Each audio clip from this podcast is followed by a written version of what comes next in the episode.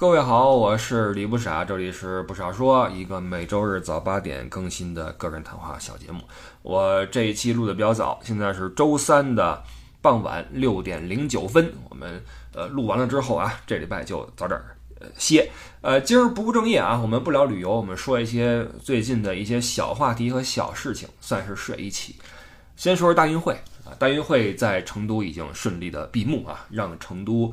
呃，维持了一定时间的热度，毕竟也是个国际性的一个呃会哈。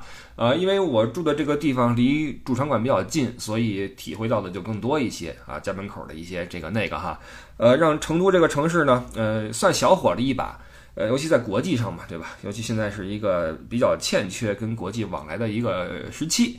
呃，我们不知道之后会不会因此呢，让成都这个城市，比如说在某些方面更进一步如何哈？不知道。呃，但是有一个点哈，就是很多人会说，嗯，运动场馆在盛会之后的，呃，后续使用是个问题。比如说，呃，鸟巢啊、水立方啊，你这保养费用跟它平时的开放的这个，呃，产出啊、收入，呃，是不是成一个正比，或者是一个健康的一个持续，对吧？那据说成都这边的这些主场馆。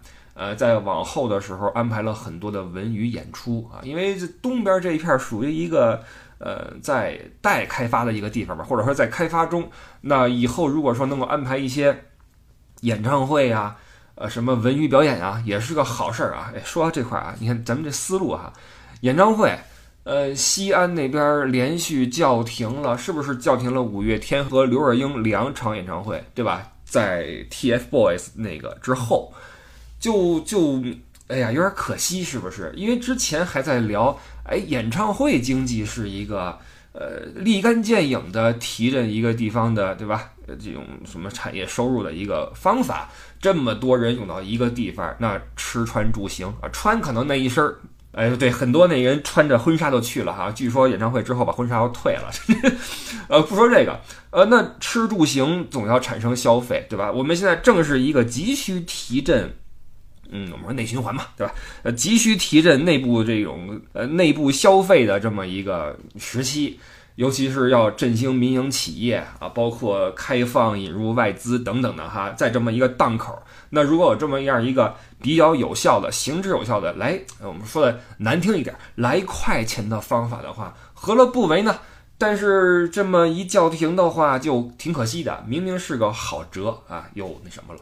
呃，叫停的原因咱们就不分析了啊。总之这是个挺遗憾的事儿，嗯，也彰显了一个矛盾，就是你是不是以发展经济为第一要务？如果还有事情比发展经济更为重要的话，那么这件事儿就是一个，起码在政策上是一个让人感觉不是很稳定的事情。我们之前说了很多次，对吧？资本厌恶风险。那如果说一个事儿，不论你是办一个展会，还是弄一个演唱会，因为前期的。呃，布展、策划，然后物流各种的，这这是一个整体的事情。如果说最后等到他见收益的时候，咣叽啊说没了，那这个事儿对于很多人来说是个打击，呃，对于这种资本来说是个打击。呃，很多人现在把资本当成一个负面的词哈，我不知道是不是因为资本主义，就是西方等于资本主义，而资本主义前两个字是资本，所以西方等于资本，所以资本是负面的。我不知道这是不是一个在很多人脑子中的一个等式啊。但是我认为资本这个东西看你怎么去说，嗯，就是现在有一个有一个浪潮，就是什么事儿都是怪资本啊，资本什么什么资本什么什么。但没资本的话，那我们这生活，你你你你你吃的是什么，对吧？你不能说一边吃着父母给你的饭，然后你说啊，资本真不是好东西，你父母靠资本上的班啊，对吧？这说哪儿去了？我的意思就是，如果说在发展经济之前还有另外一个药物啊，雷打不动的一个一个一个什么的话，如果它随时可能会对。呃，资本的健康运转产生影响的话，那么资本可能就会趋利避害，就跑了啊。所以我觉得这个是个挺遗憾的事儿。呃，大运会这个场馆，一个是之后安排了很多文艺演出，然后另外一个我今儿不知道从哪儿看到了一个特别小道的消息，我都小道到我都不敢去，或者说我都没想去确认它，就是说。这以后奥运会谁来接这个盘？哎，成都也许是个好选择呀，对吧？我们有了大运会的经验，也有场馆，或者说呃，成于一体圈嘛，一块弄一个，哎，未尝不可嘛。哇，这个想法挺大胆的哈。嗯，不过好像也不是那么天方夜谭，因为毕竟这种世界型的大会哈，这种盛会，其实，呃，到后来大家会发现，就各国会发现，就是你去承办这样一个盛会，你的投入和产出是不是成一个很好的一个正比？那可能很多国家会觉得。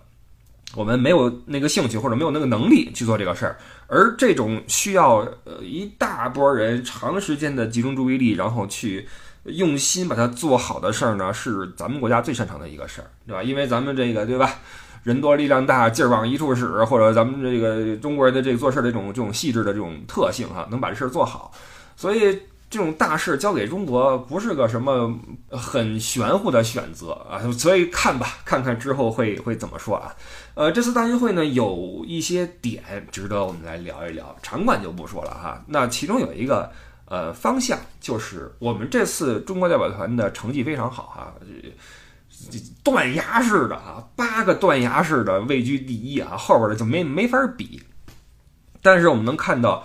呃，过去在各种的运动会中的我们的对金牌的关注，以及因金牌而产生的那种兴奋呀，在日渐的趋于平缓啊，我觉得这是个好事儿。其实，呃，这说明，嗯，怎么说呢？就我们说发展体育运动，增强人民体质，对吧？增强的是人民体质。呃，全民运动强才是真的运动强，所以我觉得过去一度我们会有一点唯金牌论的主张。呃，不说别人啊，就说我自己，比如小时候，小时候那时候特别关注一些这种国际的比赛。呃，我们课文上就说嘛，徐海峰啊，啪啪啪几下如何？然后包括那射击成了一个传统项目了嘛，从徐海峰、王义夫等等的哈，那时候特别关注这东西。然后包括那个各种的运动会，那尤其是奥运会了。包括亚运会，呃，包括那个乒乓球世锦赛，可爱看了。我小时候就守着电视机看那时候那什么王涛啊、孔令辉呀、刘国梁啊、丁松，啪啪跟那削啊，我这这削，就看这个，然后一赢觉得特高兴啊。那边那老瓦哈累得不行，哎呦真高兴。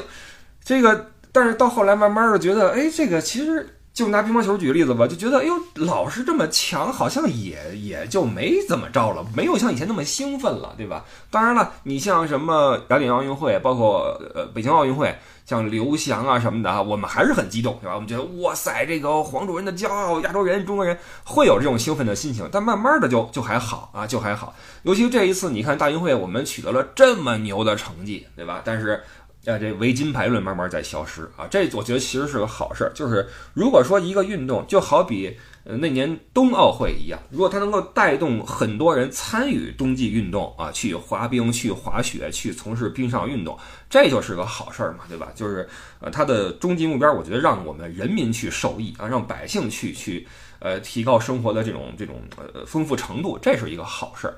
同时，我也觉得这个是我们的嗯自信心增强一个体现，就是你你越想证明自己，越在意这些事儿，对吧？越想通过这个来说，哎，我们站起来了什么的。现在我们站起来了呀，我们站得好好，都跑起来了，所以不太需要这东西来，对吧？就没有那么的关注哈。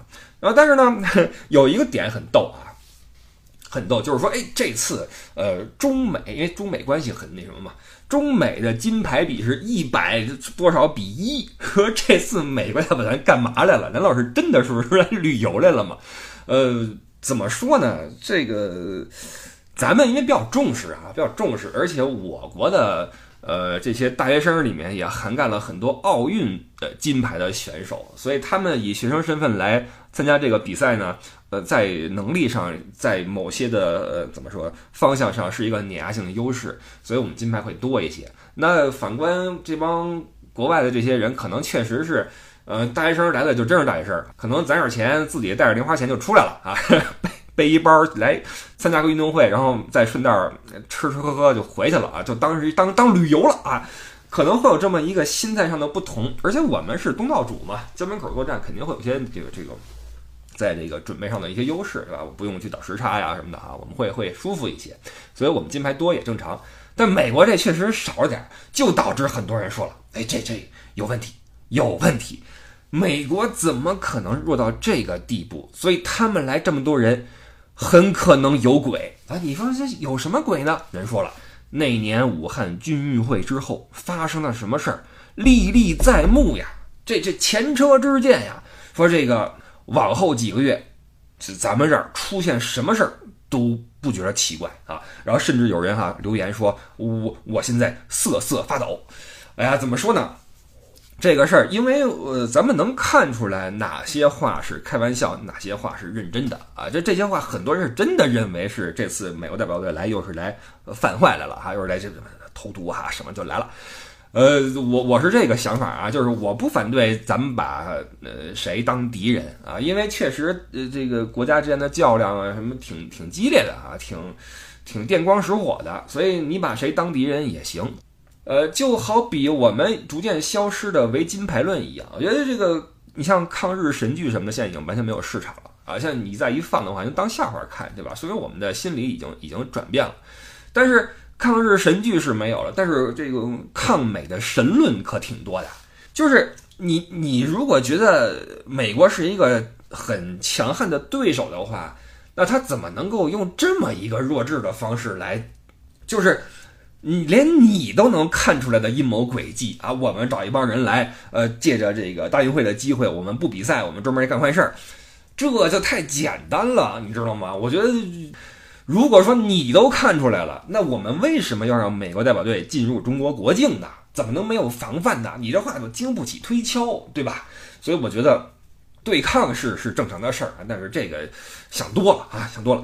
然后大运会还有另外一个事儿，哎，引起了一些争议啊，就是出了一个新的偶像，就是吴艳妮，对吧？呃，四川本地的一个姑娘，在跨栏这块表现很抢眼。呃，跨栏这块儿除了吴艳妮之外，还有一个叫夏思宁的一个小姑娘啊，因为两个人都是颜值很高。然后，哎，你知道这个这男性啊，会有一种这种迷思，就是他。呃，当有 A、B 两个女性出现的时候，哎，他就觉得，哎，我我觉得 A 更好，我觉得 B 更好，开始去去比这事儿，其实挺无聊的哈。但是好像也不可避免。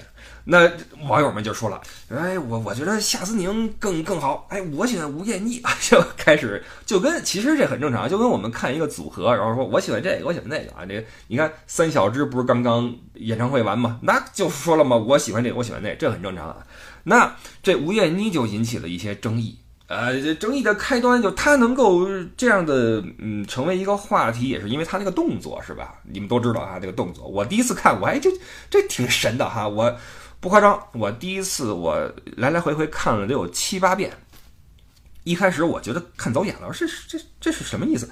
看到第三遍之后就有点上头，就我每看一遍，我自己也跟着做一下。我说，哎，先是左边，再再右边，哎，这么这么，哎，这么一下，然后手啪一指，我还自己还模仿了几下，因为它挺上头的，你知道吗？挺魔性的，加上小姑娘挺好看，呃，我是挺喜欢吴艳妮的哈。呃，她是因为这个动作出了圈儿，然后因为成绩也不错嘛，拿到了呃那个巴黎奥运会的入场券啊，所以成绩很好，然后又颜值高，加上这动作，哎，立刻就火了。那人红是非多就来了哈，两个非议。第一，你这动作是几个意思呀？那我不喜欢这么高调干什么，是吧？另外一个就是他在比赛时候你能看到右臂啊是缠着那个那个胶的哈，就跟那谁很像，葛曼棋。葛曼棋在那个参赛的时候小腹贴块胶布，哎，是伤病吗？不是，两个人都是为了呃遮挡身上那个纹身，纹身又成为了一个话题啊。这其实是一个。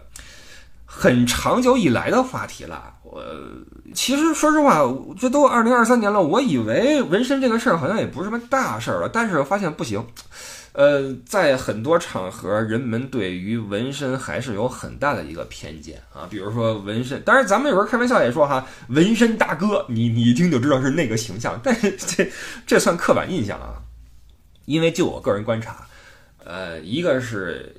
年轻人的纹身，就是年轻人对纹身的接受度呀，比年老的人要多一些。就是随着新的一茬的年轻人出现，纹身越来越普遍。另外，在我的肉眼可见的范围内，你像我在现在在这边生活，我发现云、呃川两地呀，就云南、四川两地啊，这儿的人，尤其年轻人，对纹身是一个非常普遍的一种一种态度啊。就很多，你看，就是。就很路人的一个人，哎，身上有个纹身啊，或者怎么样，你一看那个形象，就远不是说以前我们说的，哎，这哥们有一纹身啊，就是就特别社会，不是的，人一看就这就是一个路人嘛，很普通的一个人，也不张扬，也不怎么样，哎，身上就是那胳膊上、腿上、脚腕上就有纹身啊，这个我觉得这个东西，我以为它应该挺普遍的了，但是从不管是在网上，包括在咱们听友群里面，这都有争议的。呃，其实有些人说也有道理，比如说，有人说了，纹身就是会给你带来气质上的一种影响。比如说，呃，当你看到一家儿呃理发店那几个理发小哥身上全是纹身的时候，你会不会觉得，哎，这个可能不太适合我？或者你去一个呃烧烤店，烧烤大哥对吧？那个烤烤上瘾了，那个啪啪背心一一脱，胸前都是那龙啊鱼，哎，你你你会不会觉得有有有点有点吓人？我心想，好像也确实会对一些人造成一定的心理冲击。所以你要说纹身，它不应该被人们区别对待，它应该被人们呃平常化、平淡化，好像也不能说这么绝对，对吧？确实是你根据刻板印象也好，或者根据什么也好，纹身它会让人心里面起码产生一点波动啊，这这个客观事实是有的。然后还有一个，嗯，很多人的点就是普通人可以纹身无所谓，但你运动员不可以，你还是大学生运动员就更不可以。哎呀，真的是不知道怎么说好。在我这块，我是完全无所谓。我觉得纹身的东西，你你你无所谓嘛，这个又不牵扯道德，又不影响成绩，对吧？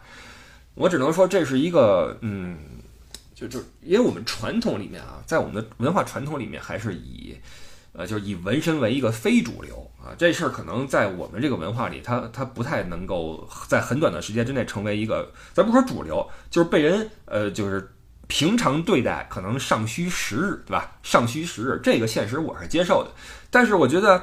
呃，运动员是否可以纹身这个话题，我觉得我不认为运动员他跟普通人有什么区别。包括很多人会说，会这样去说啊，就是你看看你这个成绩，你是拿的第一吗？你奥运会夺冠了吗？就是你会发现，大家会用他的成绩对他的行为去做一个约束，这个逻辑我认为是嗯很不对的。因为这个逻辑在潜意识里面是一种把你的地位与你的权利的同等化。换句话说，你的成绩越好，你的地位越高，你的权利就越多。这当然是错误的，因为人人都是平等的。就你可以不喜欢他的这个做法，你可以认为他这样太不传统了，太不保守了。呃，尽管说他也不会嫁给你，他跟你也这辈子也没关系。但你当然可以去，你说你看不顺眼，但是你不能够。把他的这个行为跟他的成绩划等号，因为这两件事没关系，这是一种等级概念，我觉得这这很不对。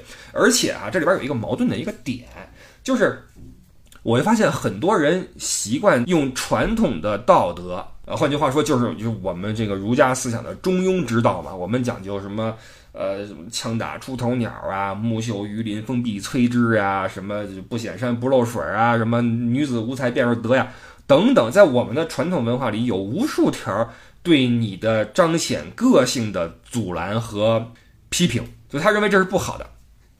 就是我们能看到很多人从传统道德上对这些呃我们所所谓的标新立异和彰显个性的约束的，同时，我们能看到很多很多人沉浸于那种有着非常呃张扬的人物设定的小说或者戏剧。对不对？我们看电影的时候，总希望有一个特别强有力的，然后嚣张的一个大男主、大女主啊，他这个呃放浪不羁，但是可以惩恶扬善。我们觉得哇，这人设真爽。就你觉不觉得这是一个特别矛盾的一个事儿？就你看小说，你特别希望有一个人，你说他是快意恩仇的一个报复也好，或者说酣畅淋漓的一个一个成功也好。在这种虚拟的世界中，我们特别渴望看到一个这样的一个鲜明的、张扬的人的出现。但是在现实中，我们又用这种中庸之道去限制别人。其实我们限制别人的基础是什么？是我们自己就很遵从这个中庸之道。这是不是一个矛盾？这个矛盾是哪儿来的？是不是来自于我们心中的某某些方面的长久的压抑感？就我们在现实中，哎，就觉得这样做是应该的。于是，在虚拟中，我们觉得哇，这真爽啊！这，然后一人一把，我就就代入一把。我我，你看那么多人喜欢玩那种游戏嘛，那个给你一个非常简单的奖励机制的是吧？打怪升级，然后成为一个侠客，然后如何？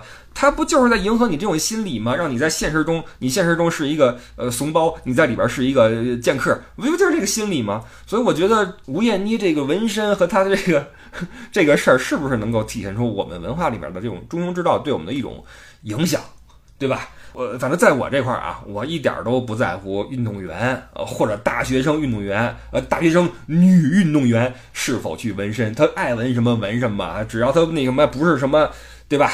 三俗的或者违法乱纪的什么是颠覆或者什么的啊，这这只要没这个就无所谓啊，随便是小腹、胳膊、脖子、脚脖子，随便是哪儿，这在我这块是这样，但是我也非常理解。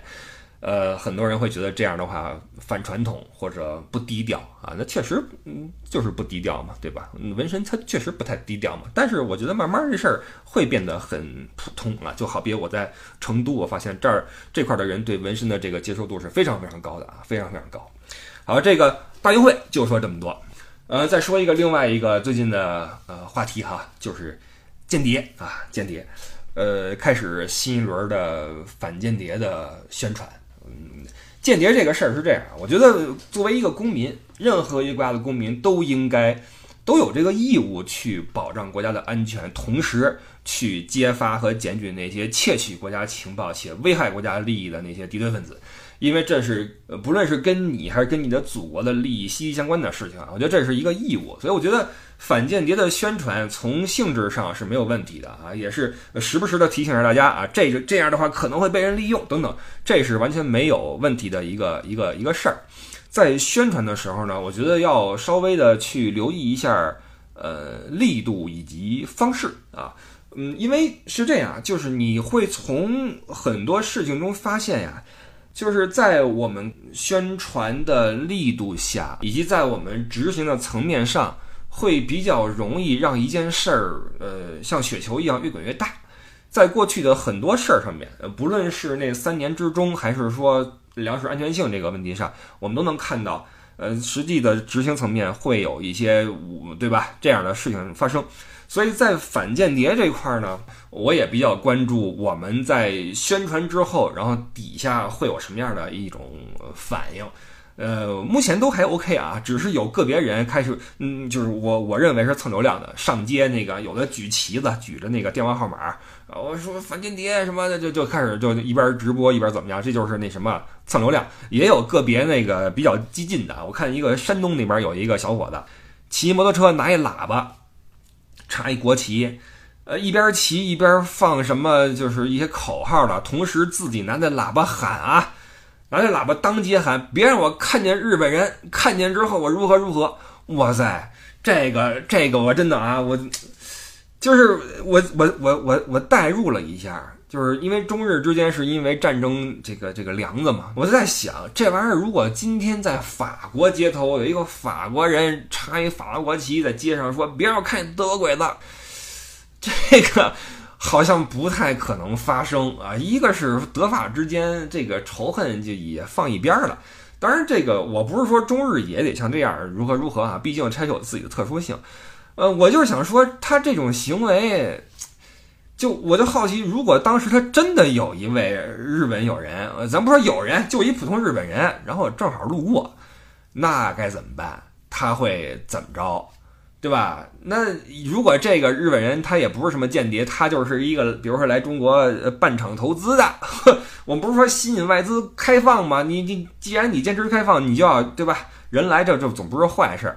结果你看这些日本人，然后你你怎么着？你是想对吧？我这个好像就有点奇怪啊。但是还好，这都是个例啊，都是个案。我我觉得这个林子大嘛，什么鸟都有，这也不说明很多的问题哈。我就是想说，这个这个宣传之后，底不论是什么事儿的宣传，下面这个反应很重要。你比如说这次咱们反间谍就出了很多种配套的宣传吧，比如说呃陕西省国家安全厅的一位人士就说了，说我们身边这些。高谈阔论的，啊，对政治、经济、历史方面都非常了解的这些人，哎，可能是间谍啊。完了，央视新闻也说了，说以下这些人应该警惕被策反利用，比如说留学生啊、高校师生、军事发烧友、军工科研人员，包括年轻网友等等啊，这都要小心。呃，同时我还看到一个叫桐柏公安，桐柏是哪儿啊？我没细查。桐柏公安发了个抖音啊，正经是警务人员拍的抖音啊，那有警号的。呃，说上街寻找行走的五十万，跟人对暗号，什么暗号呢？呃，一位女警过去之后啊，把话筒一递，呃，奇变偶不变，然后对面的人一脸懵懂，符符符号看象限，完换一个人，呃，天王盖地虎对面啊。宝塔镇河妖，完再换一个人，宫廷御宴酒，对面说一百八一杯，请问什么意思呀？问我这干什么？完了，这位说，哎，你看这些人能对出我们呃熟识的这些暗号，说明他们不是行走的五十万。那你这个这个视频，我我知道他是用一种比较让我们能接受的方式，让我们认识到间谍可能在我们身边，同时呢，我们应该加以甄选。但是这举的例子是不是不太好？就是。咱说的极端一点你让谷爱凌过来，你说天王盖地虎，就算他能答出来，我不相信宫廷御乐酒他也说得出来，你懂我意思吗？就是不是所有的呃对华友好的外国人都能够知道你这梗，包括比如说呃港澳台那边的同胞们，他们可能也不知道这个梗，而且你说了说这个留学生对吧？呃什么年轻网友。就是符合这些这个这个，就是在这个交集里面的人还是有一些的。那如果他在某个时候没有说出你所认为应该人人皆知的外号，而被你认为是间谍或者被你怀疑的话，那我觉得被怀疑的滋味每个人都不喜欢吧？你懂我意思吗？就是在我们的宣传和提醒之下，有没有一部分人？会被错误的怀疑和被区别对待，这是我特别想去关注的一个点。我不希望会有人，当然我们说，呃，极端时刻就宁可，这这不叫错杀啊，宁可怀疑也不要放过。但是，呃，被怀疑的人越少，岂不是越好，对吧？所以我觉得在宣传这块呢，还是要小心一点啊，小心一点。毕竟，嗯，在我们这个，嗯，这个这个这个里边啊。我们过去能看到很多，呃，因为事件的扩大化而导致的一些不好的事情的发生，对吧？包括我这儿看到一个叫海报新闻的一个媒体啊，做了一些图啊，里边说，呃，要小心，比如说热心的高薪兼职，呃，要小心乐于交友的外国人，小心健谈的网约车司机啊，小心不知底细的恋人，小心志趣相投的网友。提醒是好意的哈，但是这个事儿呢，呃，执行起来啊，还是要要小心啊。我们尽可能少的去错怪一个好人啊，当然了，也不要放过坏人，对吧？呃，这就让我想起来，嗯，一年前还是什么时候呀？我们这边决定全平台去公布呃评论区的 IP 地址嘛，因为之前会怀疑有很多境外势力带节奏啊，境外势力，然后公布之后发现，哎，这个。境内的阴阳也挺多的哈，而且当时我就说嘛，这玩意儿很可能会成为一个地域间相互攻击的一个事儿，因为这种事儿咱们见太多了哈。果不其然，那这个就开始了。哎，你，呃，我们说地域黑这东西其实永远存在啊。近两年呢，在这个中原往东的一个大省啊，这个承受了一些苦难啊。一说就是你们那边啊。呃，这上桌的问题呀，考公的事儿啊，也打岔，包括一些什么脱口秀大会啊什么的，也拿这玩意儿打岔。所以这个 IP 一公布，你会发现就开始相互拿这玩意儿说事儿。那人是会被标签化的，人会用地域去标签，人也可以呃用其他的方式去标签。比如说，你是不是一个健谈的网约车司机？你是不是留学生？你有没有一个不知底细却很喜欢的恋人啊？那这玩意儿一应用的话，岂不是那什么，对吧？好吧，这就是这个间谍这个事儿啊。再重申一次啊，每个国家的公民都有义务去阻止啊，以及揪出身边的间谍对自己祖国的违法犯罪活动。呃，还有一个事儿啊，最近是一个叫铁头的网红啊。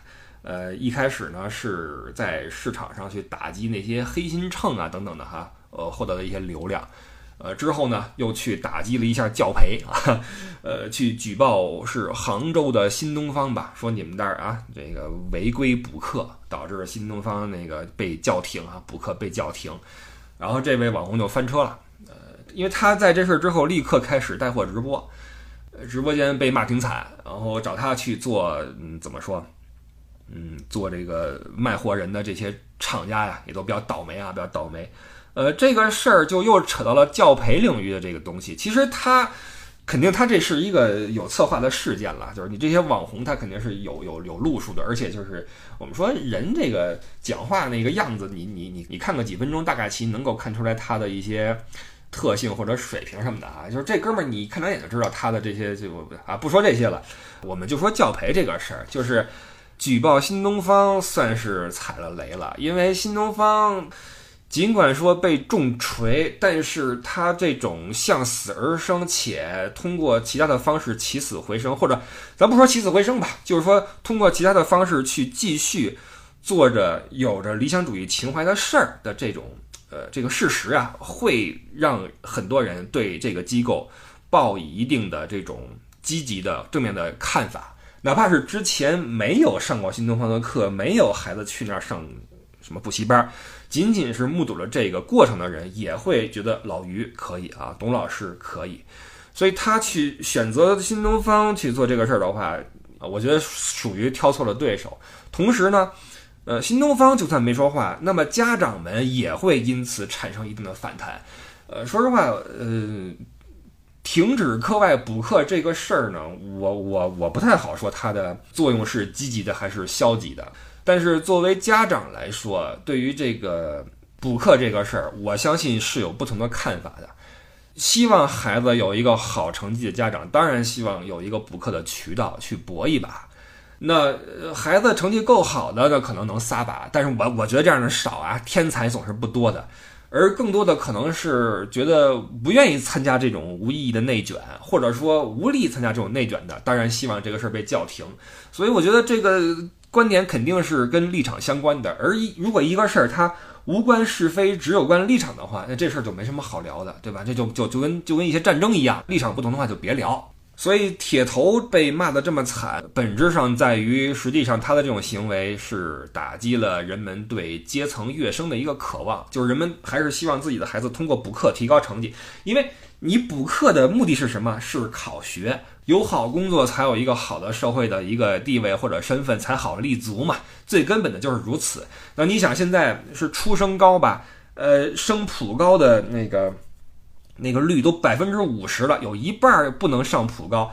就说我们以后的教改会对这个所谓的专科这种院校会有一定的这种呃，这个我们不是说过一期这样的节目嘛？像德国一样啊，让这些这种途径出来的孩子们也不太会。呃，被社会所抛弃啊！但是在我们传统的这个惯性思维下，谁敢说我们就让孩子读一个专科就出来之后，我相信这个什么就会给你兜底的。我我觉得这样的家长可是少数，是少数。我相信，哪怕是我是现在的孩子是在上初中或者上高中，我也很难不参与这种内卷，因为这个是我们对阶层跃升或者对阶层呃保护的一种渴望。就我你，我觉得这个时候我们不要谈什么，我们要打造的是一个没有阶层的社会。我觉得不可能，就算你均了贫富，你均不了知识，你均不了见识，你均不了智商，对吧？你均不了人和人之间的能力的差异，也均不了努力与否的差异。所以你永远会看到有一些人能力比你强，有一些人比你更努力。那能力强且努力的人获得更多的奖励，这是天理呀。所以我觉得不可能，我们说创造一个没有阶层的，我们大家全都一样的社会，这不可能。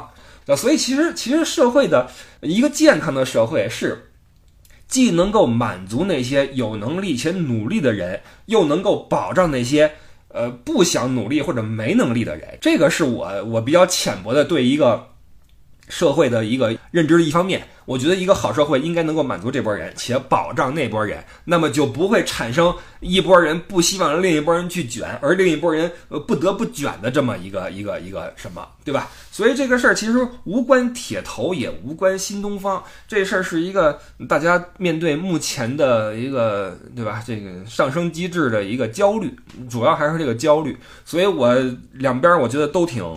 都挺可怜，也都挺有道理的啊！就是不论你是希望叫停这个教培，还是你觉得教培特别有必要，都挺可怜，也都挺有道理的啊！所以这是这么一个事儿，呃，说了跟没说一样，对吧？我也没什么立场，也没什么观点啊，没真的没有。我觉得真的是，你像我很多我同龄人，孩子都已经上初中了，我也没有去问说你们对这事儿怎么看或者怎么样哈。有机会的话可以去聊聊这个事儿，挺想知道大家怎么看的。好，那么我们进入最后一个小话题。最后一小话题是关于大学，是我看到了一个新闻，说的是广东省教育厅开了个发布会吧，说全省一百家高校开学前要尽快开放。呃，这个开放我没我没细看啊，是不是指的是向社会开放呢？我不知道啊。呃，然后这事儿底下在评论区我看到了很多很多反对的声音。让我觉得还是挺，我这样吧，我就直接说我的看法啊，就是在我的认知里面，我觉得大学本来就是开放的，我从来没想过一个大学应该把自己关在围墙里面，然后隔绝围墙的内外，把它分成两个世界。尽管我们大学都有墙啊，但是这个大门起码应该是。在某种程度上面向社会、面向公众开放，我觉得这是大学的一个基本属性。我从来想不到说大学还能，你疫情就是从疫情开始之后到现在，很多大学还是保持着疫情初期的一个选择，就是把门关起来。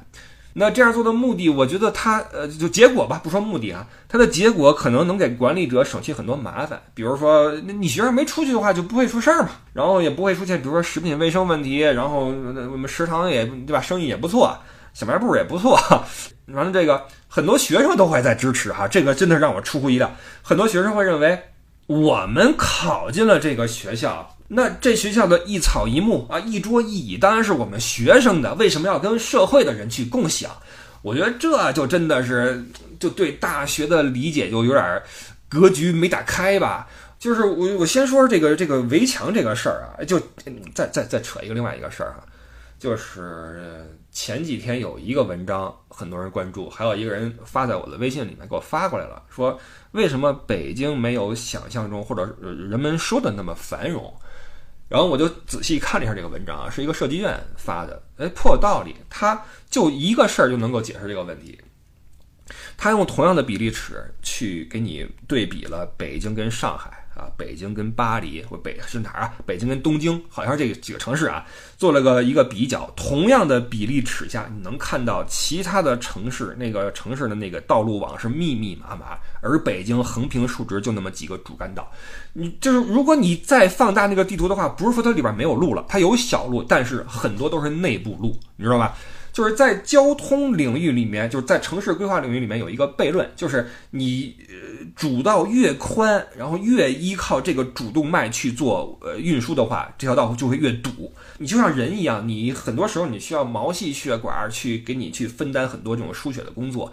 那城市也是如此，就如果你只依靠主干道去做这种什么的话，就会很麻烦，对于交通就不是很友好。那为什么有那么多内部路出现在北京？因为北京有很多。比如说机关呐、大院儿啊、学校呀，呃，这各种的政府部门啊，有这样的一些机构存在。他们就是你，你住里边的话，你可以进去；但如果你不是的话，你就只能在外边开。那一个围墙就短则几百米，长了几公里，就包括小区也好，什么的各种的一块一块的东西在城市里面组合。你看似整齐，一片一片，倒很方便管理，对吧？都有一个墙一围就好了。不论是来什么事儿，你就觉得疫情啪一关，对吧？这个简单有效。但是对于交通来说，开车的话你堵你绕；对于行人来说也很难，因为你走的话，你意味着你就要走过一个又一个大院儿，这个真的是很长很长啊！这路很长很长，马路又宽，过个马路累死你，对吧？中关村那边的马路你过去试试，对吧？我真的是很头疼。所以北京它不宜居，这是一个原因啊，那就是呃各种的这个这个主路太多，而辅路太少。辅路少吗？不少，只是被围墙围起来作为内部路。所以这个其实想说的是围墙这个事儿。我觉得往大了说啊，往大了说，就是我觉得是不是因为咱们这个传统文化里面农耕社会的这么一种传承，就我们对围墙啊还是比较的适应，就接受度比较高。往大了说。啊，长城是不是一个墙啊？我们抵御外来侵略啊！你们别过来，是吧？我们要要守着我们这个领土。往小了说，我们有篱笆，对吧？不论是村跟村也好，还是户跟户也好，我们有篱笆墙啊。一扎这块地是我的，我耕种我的，你耕种你的啊。我们各过各的，会有一种这种对土地的一种呃画圈的这么一种呃适应。所以我会想，我们对这个围墙的接受度是不是跟这有关系啊？我这是提出一个疑问啊，我是没有定论的哈。所以这个好像这个像机关大院或者小区，包括小区也是，我就总有一个想法，我觉得小区这个门真的特别没有必要。现在我这小区啊，天天出来进去，呃，这个还得刷一下嘣儿啊，那门开开了。问题是形同虚设呀，你知道吗？保安也不管这事儿，往那一坐，拿一手机，我也不怪他。他怎么管？难道说他每个人就是没有带这个卡的，他都要拦下来要登记什么什么？不可能啊，做不到。人家拎着菜回来了，说：“哎，帮我开下门。”他能不开吗？我业主，我就跟这楼的住，你你你不给我开门，我天天算过，你不给我开门，骂死他，你知道吗？他没法去拦下来说：“哎，你怎么没有房卡？你是不是外来的什么的？”那他没法这么去弄。包括那个送外卖的，滴滴喇叭一摁，那门就起来了，对吧？或者是谁骑一个那个电驴回来，嘣一摁，就就他不用刷那个卡。其实特别形同虚设，然后就导致每天到了这个傍晚上班时间，所有人都挤在那个校门那块儿，搁那刷呀刷呀刷。然后你没卡的话，你就跟人就就混进去，这丝毫没有问题。但是，一旦你说说这个，咱们这门也没有用，咱们开大点好不好？立刻有人反对你。那我们的小区怎么能让外人进来呢？还是会有一个对这个墙的这种。对吧？就觉得墙内是我自己的，所以说回来，很多学生可能也是这种心态，觉得我是这儿的学生，为什么让你进来呢？但是是不是很多学生他不知道，就是大学它原本就是开放的呀。我小时候，因为我我生活在海淀区，北京邮电大学、北方交大，现在叫北京交大啊，包括什么石油、什么矿大、什么地质，那边学校没有哪个说是你不让你进的，不可能。你上到老叟，下到小童，你说你要进学校，不论你是干什么，你是去呃图书馆看书，你是去自习室写作业，还是说你去球场打球，都是可以的呀，完全开放呀。我的成长的这个几乎有一半的时间，就是我，你像我小时候每天晚上去交大里边骑车，长大一点去北邮打球。然后再长大一点，去那个交大里边，每天晚上算写作业，去那自习室写作业，没人拦我们呀，这不是最正常的事情吗？大学本就是这个社会资源的一部分呀。我觉得，如果说您作为一个学生，希望大学校门关上的话，我觉得您这格局可这这，呃，朋友，你你你是不是疫情期间才上的大一？因为之前不是这样的，包括疫情结束之后，校门一直没有开放，我觉得这都不太合适。我是这么想的啊。就是学校当然应该留一些资源给学生，因为学生是享有自己的福利的。比如说，呃，食堂，我不认为社会人士也可以用学生的价格去享用这个食堂，这是不对的啊。所以你学生有你自己的学生卡，包括有一些东西你只有刷这个卡能进去。但是你的呃图书馆啊，你的自习室，我觉得自习室当然在学生比较忙的时候是那个一一位难求，所以我甚至可以理解自习室和图书馆。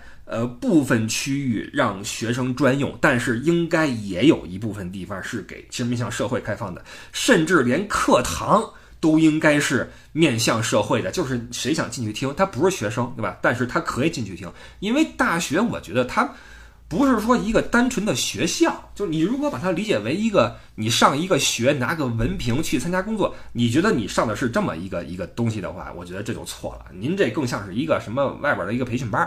大学是应该有着自己的学术的风骨和精神的一个地方，它是一个城市乃至一个国家的一个某一方面的风貌的体现。就是它的开放性以及它的这种水准，对吧？这是一个城市乃至一个国家的某个方面的风貌的体现。我我我是这么认为的。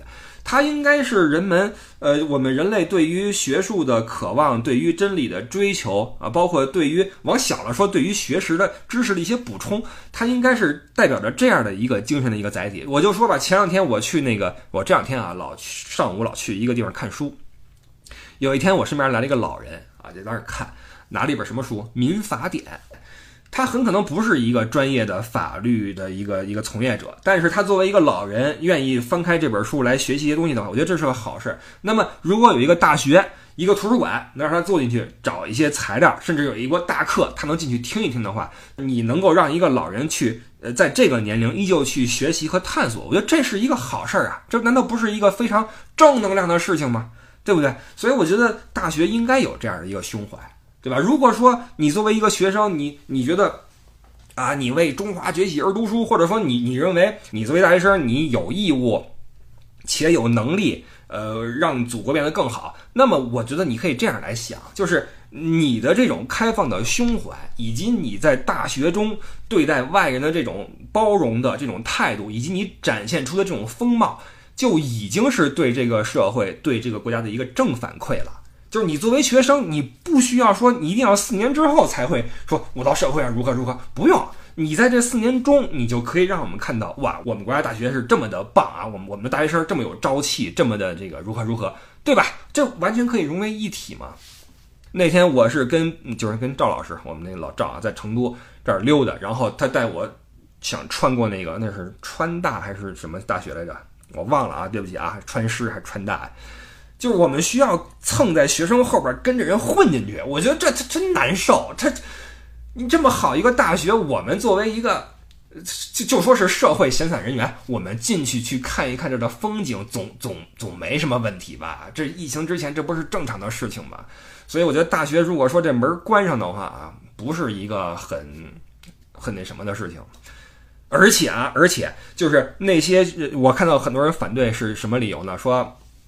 啊，社会这么的乱啊！你看我们大学里面，如果说谁在座位上落了个什么书什么的，可能几天之后去，那书还在。但是如果你你跟社会混为一谈的话，社会这么肮脏，那书往那一放的话，可能就没了，就被人拿走了。我跟你说，你的这种想法就是为什么我们这个社会对待那些大学刚毕业的学生有一种特殊的眼光。这种眼光绝不是什么积极的东西，都觉得刚毕业的学生要么是缺乏经验，要么是有点愣，要么是有点如何，或者说欠一顿社会的毒打。为什么会有这种现象发生？就是因为我们的大学跟社会隔阂太深了，对吧？以前我在节目里说过，就是我在那边念书的时候，就是不论是你，就你你干任何事儿，都是跟这个社会是融为一体的。你在毕业的时候，你不会觉得哇，我突然。进了一个新环境，因为你你你早就是这个社会的一份子了。你进入社会没有什么毒打不毒打的，你早就适应了它的规则，你懂我意思吗？所以不要不要人为的制造大学生和这个社会的。这种隔阂了，真的特别没有必要。你何必让每个学生在呃毕业的时候胸怀一腔热血，到了社会一年之后，呃变得就灰头土脸的？没有必要，对吧？早点回头吐脸就得了。开玩笑，开玩笑啊。呃，总之这就是我的意思啊，就是大学这个事儿开放一点啊。然后，如果说学生们觉得自己资源被抢了，留一点啊，留一点这个自习室啊什么的啊，包括那个食堂管理严格一些，不要让外边的人去那个蹭饭。我当当年哈在歌厅街。每个礼拜五，我都能看到一个哥们儿来蹭饭，因为每个礼拜五啊，食堂吃鱼，你知道吗？而且我学生那个那个菜很便宜嘛，我记得那时候一块八还是两块二啊，就一份套餐啊，一个鱼啊，一个酸奶啊，一个沙拉，还有什么薯条？对，这么一份，两块二好像是。然后每到周五，大哥来了，拎一布袋子，你知道布袋里边什么吗？他先去买一个鱼回来，哈，用用我们学生价格，他当然不是学校里边人了，买一个这回来，然后掏出来这个一罐盐，一罐番茄酱，往上一边撒盐一边撒酱，吃吃完之后一抹嘴就走了哈。他每个周五都来，就是觉得这个学校食堂便宜。后来，当然后来也。诞生了这个卡这个玩意儿哈，可能对于外界来说想蹭饭就没那么容易了啊。这个是应该让学生们去享受这个，因为这这是国家的补贴嘛，外人理应去去去跟这个去画画一个界谢谢。但是校门，我认为啊，是应该向社会去开放的。这是我对大学的一一个一个看法啊。好吧，今儿说到这块儿吧，嘚啵了半天啊，就是纯水了啊。谢谢各位收听，我是李不傻，我们就下周日的早八点见。呃，这个又忘了哈，那个入群的话，加我们群主的微信 l e y o u e d d i e。